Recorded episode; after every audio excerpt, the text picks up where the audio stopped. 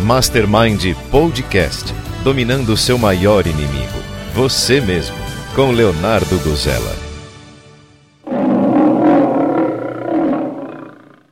Eu sempre que posso, quando converso com as pessoas que estão entrando na bolsa ou estão querendo entrar na bolsa, mas estão com medo, estão com algum receio, é, é que aquele dinheiro, né, aquele valor que você pretende colocar ali para investir, seja é, de forma autônoma ou seja com um bom assessor de investimento, é, tem que ser de preferência, de preferência, quase que obrigatoriamente, um valor, um dinheiro que você não vai precisar daquilo no curto prazo.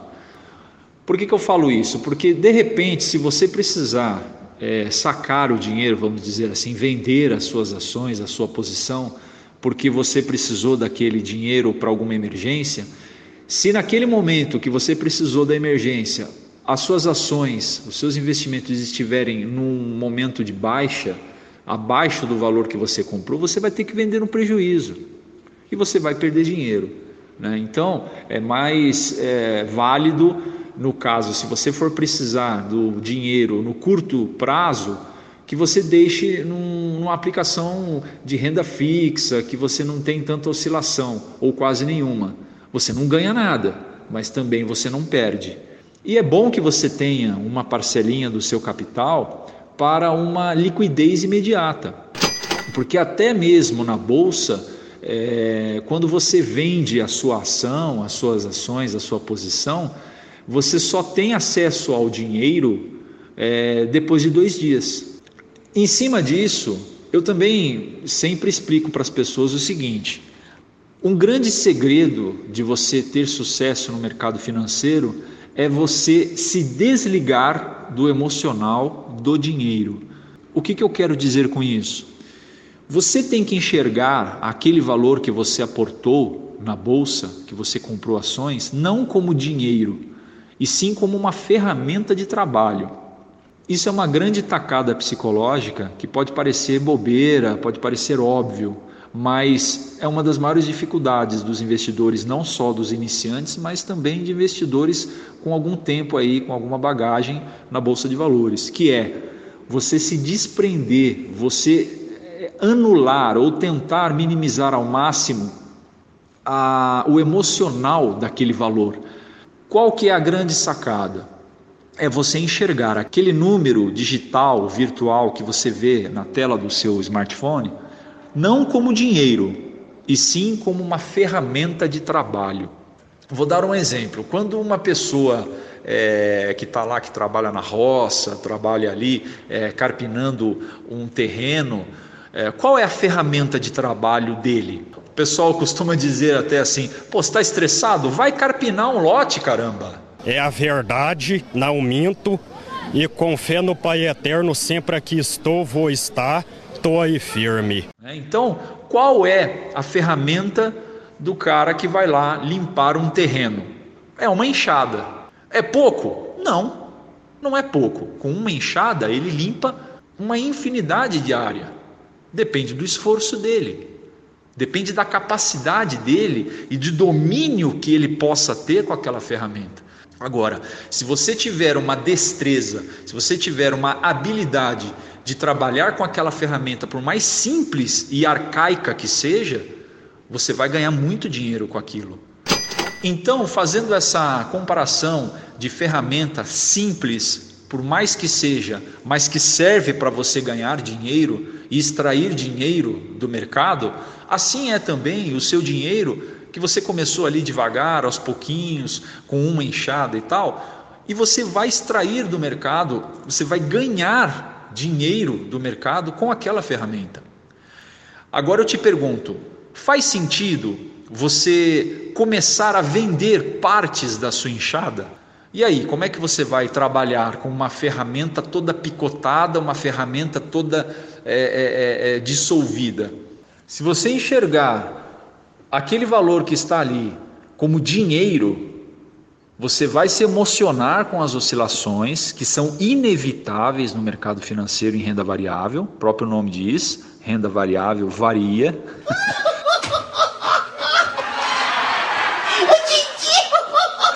ai, ai, ai. Mas é, apesar de ser óbvio, é, parece difícil de entender para muitas pessoas, né? O nome que chama renda variável, mas as pessoas não querem sentir oscilação. As pessoas querem entrar e somente ganhar. Né? É incrível, né? É incrível. O ser humano, ele parece que vive no mundo da lua. Então, esse medo, esse pânico, essa preocupação e esse incômodo que a pessoa tem quando vê ali uma depreciação é, curta, é porque ela não se desligou do dinheiro. Ela não está enxergando é, aquele valor que está aportado ali nas ações, nos investimentos, como ferramenta de trabalho. Ela está enxergando aquilo como dinheiro dela, certo? Ah, mas, pô, Guzela, mas é o meu patrimônio. É patrimônio da, da, da, da minha família, é patrimônio da minha vida, é, patri, é meu patrimônio. Então, peraí. Então você está no lugar errado, meu amigo. Então você está no lugar. Se é patrimônio da sua família, se é seu patrimônio que você estava ali, é, que está no, no, no, no seu emocional e que você não pode desprender dele temporariamente para você conseguir multiplicá-lo, você está usando ele de forma errada. As pessoas têm que saber que patrimônio de bolsa é de bolsa. Patrimônio pessoal, patrimônio pessoal. Patrimônio da família é da família. Isso jamais deve estar incluído na bolsa de valores. O que é patrimônio de bolsa? É aquele dinheiro que você pegou e transformou numa ferramenta de trabalho para extrair do mercado dinheiro. E como o ser humano ele deve investir? Como uma máquina, frio e calculista. E como que você vai conseguir operar dessa forma, com essa habilidade? Se desprendendo do valor do dinheiro, meu camarada se desprendendo daquele emocional que aquilo é grana que está ali. Não, aquilo não é grana, aquilo é sua ferramenta de trabalho. E você, é a sua obrigação, é a sua é, é missão de você administrar aquilo com sabedoria, com conhecimento, com estudo, para saber o qual a atitude que você vai tomar quando certo volume atingir um patamar negativo ou positivo. E se você não sabe fazer isso, procure um assessor. Um assessor que vai te ajudar, um assessor que vai te orientar e vai conseguir te mostrar como trabalhar de forma frio e calculista a sua ferramenta. Isso é uma tarefa para profissionais. Enxerga dessa forma: cada um real investido em ações é um funcionário trabalhando para você. Quanto mais funcionários você tiver trabalhando para você, mais você vai ganhar. Quanto mais funcionários você demitir da sua empresa, você terá menos poder de produção e você terá menos dinheiro. Você vai produzir menos dinheiro. Então, você está é, eliminando, você está destruindo a sua ferramenta de trabalho a cada um real que você vende das suas ações. Não que você não deva vender, sim, você deve vender para conseguir outra perna de alta, outra assimetria de ganho em outra ação, em outra empresa, em outro papel, que você enxergou uma nova oportunidade. Né? Agora, vender para gastar, para torrar o dinheiro, você está é, se auto-sabotando financeiramente. E um grande segredo também do mercado é uma coisa que é, poucas pessoas ensinam e que eu acho que é, vamos dizer assim, a base da riqueza, que é você se pagar. Em primeiro lugar, você tem que se pagar. O que eu quero dizer com isso? Usando o exemplo dos 100 mil reais de ferramenta, você fez 5% no mês, você encerrou a posição, então você ganhou bruto ali 5 mil reais. Desses 5 mil reais você vai pagar o imposto de renda, que é 15% sobre o, sobre o lucro, sobre os 5 mil reais, correto? E vai pagar a corretagem do seu corretor, muito justo, porque ele lhe proporcionou esse ganho, certo? É, você vai pagar a corretagem, vai pagar o imposto de renda, o leão. Detalhe: nós não temos que dominar só o leão que existe dentro de nós, que é esse leão indomável do controle emocional. né, que é, é o nosso inimigo que temos que controlar, mas também o leão da receita. Esse leão também é perigoso, viu? E ele vem te dar uma mordida no pescoço que te arranca o pedaço, te morde a jugular e te sangra até morrer. Mas enfim, dê ao leão a carne dele, sacie ele porque ele fica bonzinho, ele fica dormindo ali no cantinho e não te enche o saco. Então, pagou os 15%, pagou a corretagem, você teve ali, vamos falar porcamente, vamos falar ali um valor, você pegou líquido dessa operação, 4 mil reais. Qual que é o grande segredo da multiplicação da riqueza, inclusive eh, que os judeus praticam? Que é você tirar no mínimo 10% de tudo que você ganha para se pagar. Por que, que eu falo isso? Porque as pessoas trabalham o mês inteiro para pagar os outros, para enriquecer os outros. Mas as pessoas se esquecem de se pagar. E esse detalhe de se pagar tem que ser a primeira atitude quando todo o dinheiro passa pela tua mão e não a última. Vou explicar melhor. Quando a pessoa recebe um salário, qual a primeira coisa que ela faz? Pagar as contas, fazer a compra, pagar o, o seu Zé que ele emprestou, pagar a vendinha que ele comprou no fiado, não é verdade? Pagar o cartão de crédito, pagar tudo.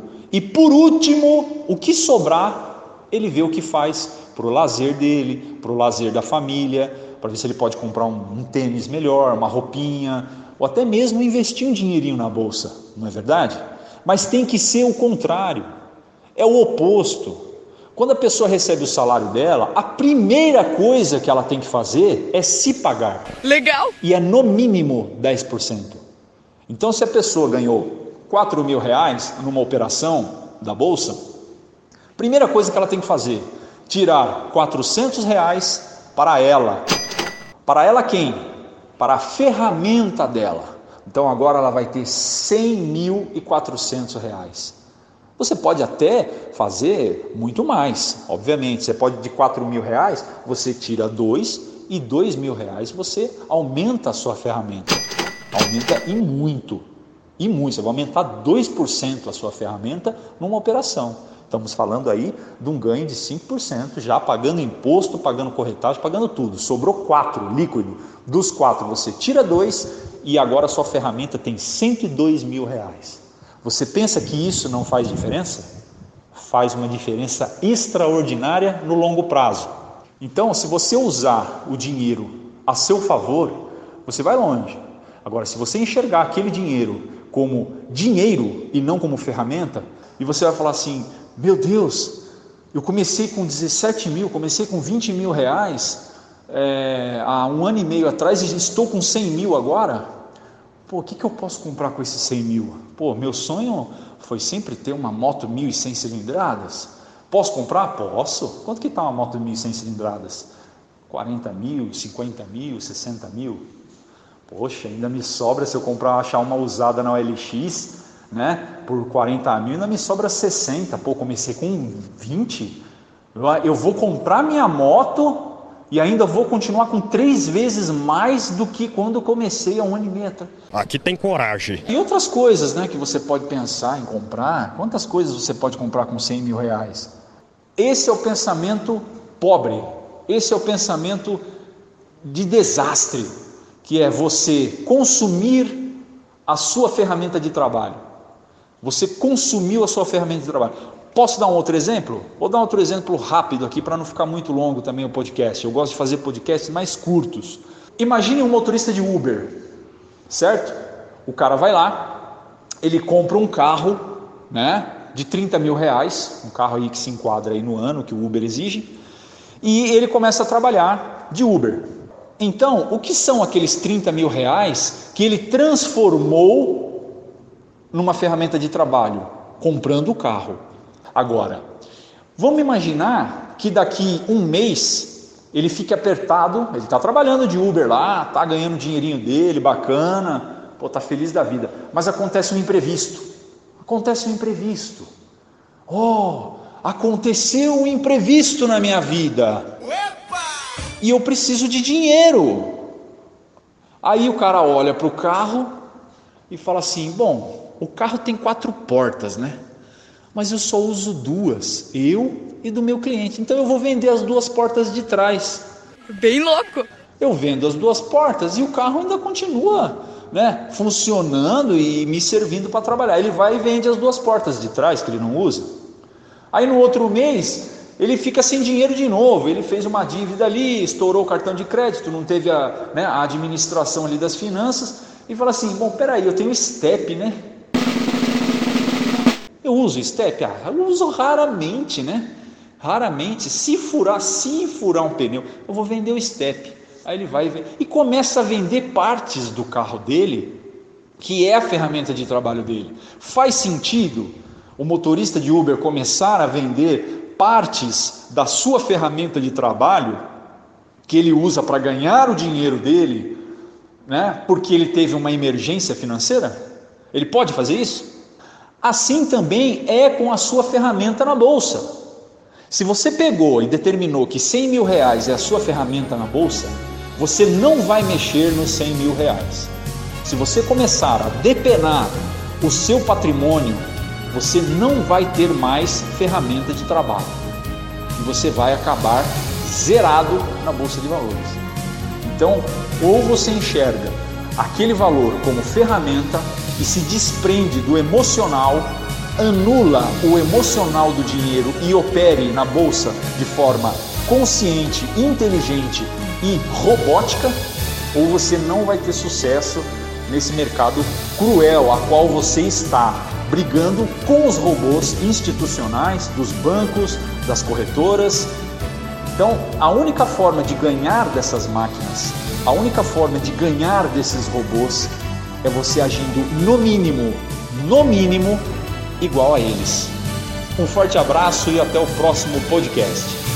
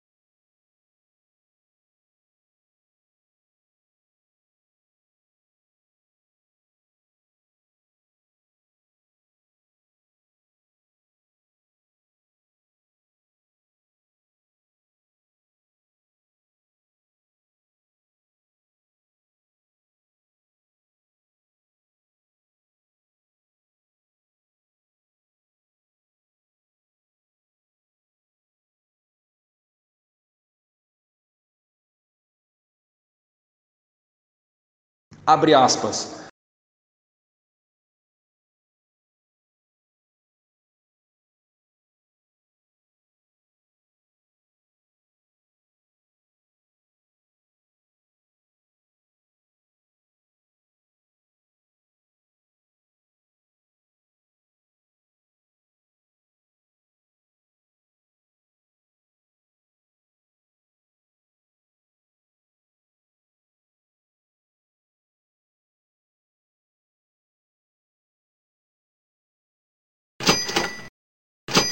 Sem